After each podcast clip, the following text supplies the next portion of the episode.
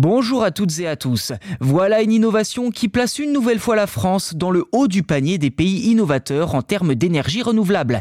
La start-up EEL Energy a lancé la première hydrolienne biométrique inspirée de la nature. Après 10 ans de conception, cette hydrolienne prend la forme d'une membrane ondulante qui imite les mouvements des poissons. Grâce à ces mouvements et au courant, l'invention est capable de produire de l'électricité sans émettre la moindre pollution. Cette technologie entièrement renouvelable mesure 8 mètres de large et 16 mètres de long. Une grande membrane en plastique est installée en dessous, permettant une déformation périodique provoquée par les ondulations de la structure. Ces déformations sont ensuite converties en électricité par un système électromécanique.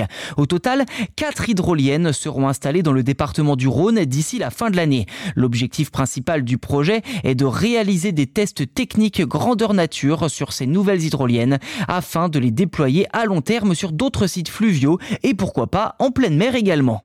EEL Energy souhaite attirer des investisseurs pour déployer cette technologie qui est brevetée au niveau international dans d'autres régions du monde comme le Congo, l'Amazonie, le Chili ainsi que les États américains de l'Alaska et du Mississippi. Je cite Franck Sylvain, le PDG de l'entreprise, en général ce sont des populations autochtones qui n'ont pas accès à l'électricité. S'il y a une rivière à proximité, nous pouvons installer nos machines et leur fournir de l'électricité moins chère et totalement décarbonée. Fin de citation.